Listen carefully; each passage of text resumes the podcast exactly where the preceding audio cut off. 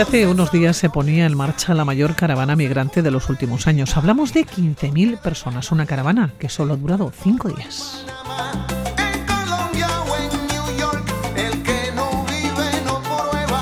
Una marea humana que se ha dispersado en México. Sus integrantes siguen su camino por México hacia Estados Unidos.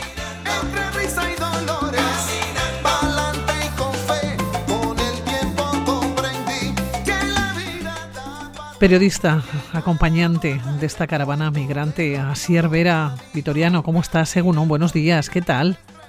Bueno, buenos días desde México, pues eh, muy bien.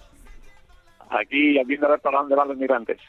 Bueno, Asier, ¿por qué te embarcas en una nueva aventura con eh, la caravana migrante? ¿Por qué lo haces? Bueno, es que a mí eh, sigo admirando mucho a las personas que, que persiguen sus sueños, ¿no? Y, y, luchan por ellos, ¿no? En un mundo en el que cada vez estamos como más asentados, donde parece que asumimos que, todo tiene que ser como es. Hay personas que no se conforman, ¿no? Con su vida, no se conforman con vivir en, países donde cada día se juegan la vida, donde sus hijos y sus hijas ni siquiera tienen acceso a la educación, donde se muere de hambre en, en países de, Latinoamérica como Guatemala. Eh, entonces son personas que, que, dicen un basta, dicen un basta hasta aquí y, suben eh, hacia arriba, hacia lo que ellos consideran que, es el país donde van a estar bien, ¿no? Pero no los quieren ni en el tránsito, ni siquiera tampoco a la llegada. Entonces, eh, me gusta meterme en sus, en sus cabezas, ¿no? ¿Cómo, qué, ¿Qué sucede en sus cabezas para para ver que ni siquiera van a tener la oportunidad de, llegar, pero ellos lo están intentando, ¿no? Y a mí las personas que, que, intentan las cosas eh, hasta conseguirlas, pues eh, tengo un especial cariño por ellas. Así ¿dónde te encontraste tú con la caravana migrante? Tú vives en Guatemala. Así, yo estaba en, Guatemala y entonces la, caravana eh, salió el pasado lunes de esta semana, no, de la anterior, de Tapachula, que es una ciudad fronteriza con, con Guatemala. Eh, entonces yo siguiendo las noticias, como soy periodista independiente, pues tienes que decidir muy bien si, si vas a cubrirlo o no eh, y ver si, si vas a gastar más de lo que puedes generar, ¿no? Bueno, pues me lanza la aventura y me voy hacia Huistla, en una ciudad un poquito más, más lejos, a unos 60 kilómetros de Tapachula. Eh, allí llego y, la, hay parte de la caravana, pero ya se había dispersado y estaban en Mapastepec, estaban otros 50 kilómetros de, de Huistla. Entonces, pues me fui a, Mapastepec. Eh, la primera noche, bueno, tocó dormir en, la calle porque no había hoteles, porque, bueno, pues aventuras de estas de, de periodista independiente que al final pues eh, llegué al donde estaban refugiados, que era debajo de una cancha de, baloncesto, y ahí había miles de, de personas eh, migrantes, ¿no? En teoría todas iban a subir hacia hacia arriba juntas, que ese era el objetivo, tal como sucedió en el 2018, pero el gobierno de México tenía una, un as eh, bajo la manga que, que le está saliendo muy bien. ¿Cuál es ese as bajo la manga? Porque ha sido una caravana migrante que se ha disuelto, ¿no? Con una, con una nueva estrategia, así lo publicabas tú, ¿no? En eh, medios digitales.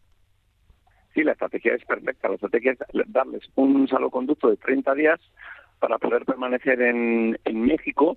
Eh, claro, imagínate la alegría de las personas migrantes que dijeron, bueno, tenemos 30 días para subir a Estados Unidos, ¿no? Parece que nos están dando carta libre, porque normalmente lo que hacen es, en ese camino hacia, hacia arriba, que son casi 3.000 kilómetros, eh, entre 2.000 y 3.000 kilómetros, depende de la frontera que ellos elijan, eh, son capturados por migración, por la Guardia Nacional y devueltos a, a sus países, ¿no? En este caso, este es algo en teoría, ellos creen que les permite llegar a los Estados Unidos hacia el norte, o hacia la frontera norte, en este caso van a Ciudad Acuña, en el estado mexicano de Coahuila, y ahí cruzar el río Bravo. ¿Qué sucede? Que en México evidentemente no se le va a poner tan fácil. Entonces todos los migrantes, en cuanto se tiraron ese conducto, tomaron autobuses desde Huistla hacia el norte, ya hacia pues hacia Monterrey y, todas esas todas esas zonas, ¿no? También hacia Ciudad Acuña. Pero por el camino les estaban esperando la policía que los bajaron de los buses y los devolvieron, obligaron al bus a dar la vuelta para que ellos no puedan avanzar, ¿no? Entonces ellos esgrimen ese documento, pero ese documento México lo da por dos razones. Uno, para darte tiempo para regresarte a tu país del sur, para que tú puedas volver eh, sin que la migración te detenga, te deporte, o sea, que puedas regresar voluntariamente, o bien para que vayas como muy lejos a Ciudad de México a regularizar tu situación y solicitar una visa humanitaria eh, o una visa que te dé refugio en, en México, ¿no? Y puedas eh, vivir y trabajar en México. Evidentemente, todas estas personas que vienen de, países muy castigados no quieren vivir en, en México, un país eh, azotado por la violencia, también por la miseria, y no vas a huir miles de kilómetros para irte a un país similar, ¿no? Se van a lo que ellos consideran que es el primer mundo, que es Estados Unidos. Así es, las personas de la caravana migrante, ¿de dónde llegan? Porque tú la recogiste, ¿no? En eh, Guatemala, cuando estaban en la frontera, pero ¿desde qué puntos se mueven? Vas a alucinar. Yo aquí estoy en, con una familia que viene desde Chile. La, el 70% de la, yo diría que más, el 70, 80, 90% de la, de la caravana eran de Venezuela pero había 20 nacionalidades diferentes, había de Guatemala, de Honduras, de El Salvador, de Nicaragua, mucha gente, de Venezuela, de Cuba, de Haití, de Colombia, eh, bueno, había de, pues de todo el mundo, ¿no? Prácticamente. Esta familia viene de Chile, porque ellos eran unos venezolanos que se que emigraron a Chile y desde Chile vienen caminando o bueno con su transporte público como ellos han podido y han atravesado ya nueve países hasta llegar a México. Eh, con, eh, esta familia tiene un bebé de siete meses con el que van viajando, una niña de diez años, un niño de, de cinco, otro niño de ocho, y, y, van camino hacia, hacia su sueño, ¿no? su sueño americano. Es, increíble verles después de atravesar estos países. Sobre todo hay una selva entre Panamá y Colombia que todo el mundo pues la califica como un infierno, ¿no? Donde hay personas eh, muertas por el camino, eh, ellos tienen que atravesar esas personas que se han ido quedando por el camino eh, son una semana dentro de la selva, eh, bueno, unas experiencias muy duras, eh, que claro, cuando estás con ellas eh, y su mirada va hacia esos lugares que ellos han visitado, pues eh, tú notas, ¿no? Que, que, que no quieren regresar atrás, que han hecho todo esto por algo, ¿no? pero no se lo van a poner fácil. Evidentemente, aquí esto es México, el norte, pues ya sabemos que está gobernado por, por, por crimen organizado y no le conviene que esas personas lleguen así sin pagar su cuota al, coyote de turno no para que les metan en Estados Unidos. Oye, eh, así son personas sin recursos no pueden pagar el coyote. Así es. Eh, ahora me cuentas ese tema del coyote, eh, pero has mencionado también personas que vienen andando. La mayoría de estas 15.000 personas van andando. Vienen, o sea, como pueden, cuando tienen dinero, pues piden transporte público, si no, pues en en camiones que piden autostop, si no, pues caminando unos kilómetros, o sea, como, como pueden, claro, llevan meses. Son personas que llevan meses emigrando hacia los Estados Unidos. Llevan meses eh, caminando y con hijos, con bebés, eh, embarazadas. Es, es, tremendo, es una situación que es que no nos imaginamos, ¿no? En, en, en Gasteiz, eh, por fortuna, pues no hemos tenido que vivir todo esto, ¿no? Pero cuando vemos a personas que, que, han, que han migrado, sobre todo de, de, África o de Oriente Próximo, pues tener esa empatía, ¿no? Saber lo, que han luchado para llegar a nuestra, a nuestra ciudad, ¿no? En este caso, Vitoria sería eh, un destino de muchas personas, ¿no? Y es el sueño americano de las personas latinoamericanas, pues el sueño de muchas personas es llegar a, a, a Euskal Herria, ¿no? A, a, tener una vida mejor que, que no la han tenido en, en sus países. Entonces, eh, creo que también tenemos que que empatizarnos porque es gente que, que, ha luchado mucho por, por llegar a nuestra a nuestra ciudad, ¿no? nosotros tenemos la fortuna de, de vivir ahí, ¿no? Yo lo ahora lo he visto más claro que nunca. Cuando esta gente quiere ir a Estados Unidos, digo, bueno, es que yo vengo de una ciudad que hay mejor calidad de vida, ¿no? Que, que en Estados Unidos. Entonces, eh, pues eh, me, me, cuesta, me cuesta verles eh, el sufrimiento que, que tienen y, quizá por eso es por lo que trato siempre de, de intentar acompañarles un poco, ¿no? Mínimamente. en, esta compañía, claro, sí, eh, así, ¿dónde duermen? Eh, o, cómo van viviendo, eh, viviendo, ¿no? Y cómo van llegando, ¿no? Porque estamos hablando de meses andando, transporte público si tienen algo de dinero, pero cómo sobreviven de alguna manera, ¿no? A todo este tiempo, también cómo estás viviendo tú y también esas historias ¿no? que te van contando.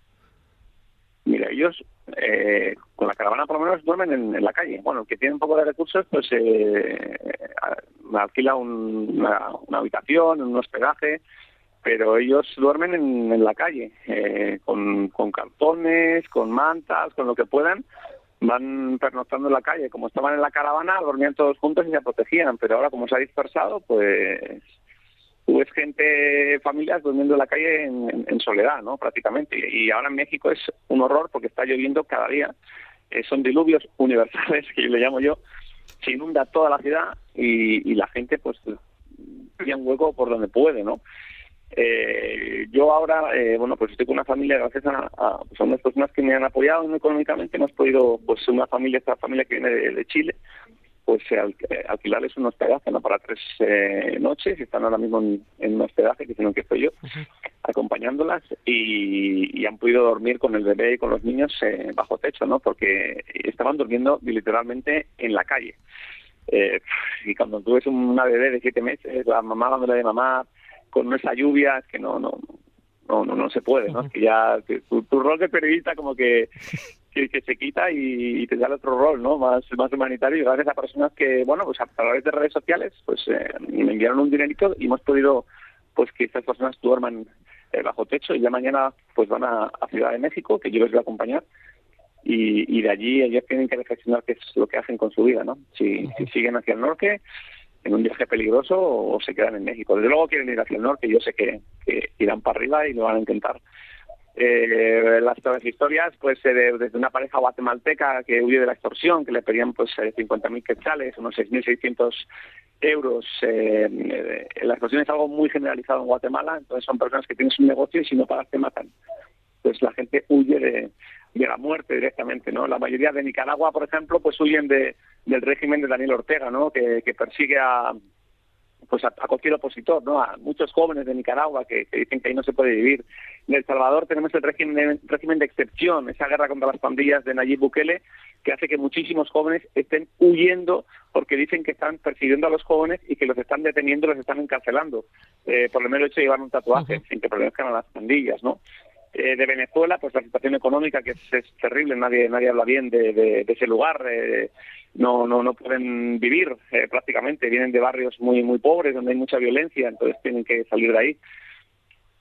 Son cada cada, cada historia es un mundo, pero en, su vida a veces es sufrimiento, ¿no? Del que huyen y es que no hay marcha atrás, no no no puede haber marcha atrás, por eso lo intentan hasta el final y, y, y van sin plan B van con el plan A de llegar. cuando no hay plan B, les preguntas qué plan B y dicen, no, aquí no hay ningún plan B. El, plan, el único plan que existe es llegar a Estados Unidos. Tremendo. Has hablado de los coyotes, de esa figura de los coyotes. ¿Quiénes son en México? Bueno, los coyotes son traficantes de personas que cobran dinero por trasladar a las personas a los Estados Unidos, ¿no? Hay dos, dos tipos de coyote, el que te mete dentro de Estados Unidos eh, y te deja dentro sin, sin pasar por, por, migración, sin entregarte a migración, que esos cobran un absoluto dineral, y luego están los que te llevan mm, todo el camino por México y te dejan en la frontera, te entregan a migración de Estados Unidos, ¿no? Eh, estos pueden cobrar entre unos 10.000 euros. Imagínate estas personas de dónde van a sacar 10.000 euros por persona, que es imposible. Entonces las caravanas sirven para ahorrarse todo este dinero, ¿no? pero claro, como han dispersado la caravana, pues ahora van a ir en soledad en un viaje muy peligroso por unas zonas controladas por estos traficantes de personas que hacen negocio con el pase de personas al otro lado. Entonces, eh, ¿cómo va a pasar una familia en soledad por una zona controlada por grupos criminales? Es casi imposible. Yo no sé cómo lo van a hacer, pero es muy difícil. Así, ¿hasta cuándo? ¿Hasta cuándo te vas a quedar en México? ¿no? ¿Hasta cuándo participando de alguna manera o acompañando a las eh, personas que han estado ¿no? en la caravana migrante? ¿Hasta cuándo vas a estar allá, Asier? Pues buena pregunta. Yo nunca, nunca, tengo como un calendario de, cuántos días. De momento, pues mañana viajo con la familia a Ciudad de México. Eh, un poco para monitorear los que ellos estén bien también en, un albergue de inmigrantes y, ver un poco qué decisiones van a tomar. Y a partir de ahí, pues decidiré si, subo hacia el norte o, directamente ya de Ciudad de México me voy a me voy a Guatemala, que tampoco sé ni cómo voy a llegar, porque yo ahora me voy en un viaje de 20 horas en autobús y yo vivo en Ciudad de Guatemala, entonces eh, no sé cómo regresar en avión o bueno, pues ya ya veremos, ¿no? De que la manera en la que en la que volvemos, sí me gustaría saber un poco pues la historia de, esta familia, cómo les va, eh, si van a subir, si llegan, luego cuando lleguen a Estados Unidos, pues mi idea sería ir a visitarles eh, y hacer un, seguimiento de ellos, ¿no? Su sueño es ir a, ir a Nueva York, así que pues ojalá lo consigan y, ya tengo una, familia a la que visitar y, también pues contar su historia, ¿no? Cada una cada una es una historia diferente, entonces es, es apasionante también ver cómo, cómo lo consiguen, ¿no? Recordemos que en el 2018 hubo familias que consiguieron llegar a Estados Unidos y, yo tuve la suerte de también visitar a una en, Minnesota. Y ahí están, luchando. La, niña que yo acompañé está en Washington, en la universidad, estudiando. Eh, el niño ya es todo un adolescente, también primero de su clase.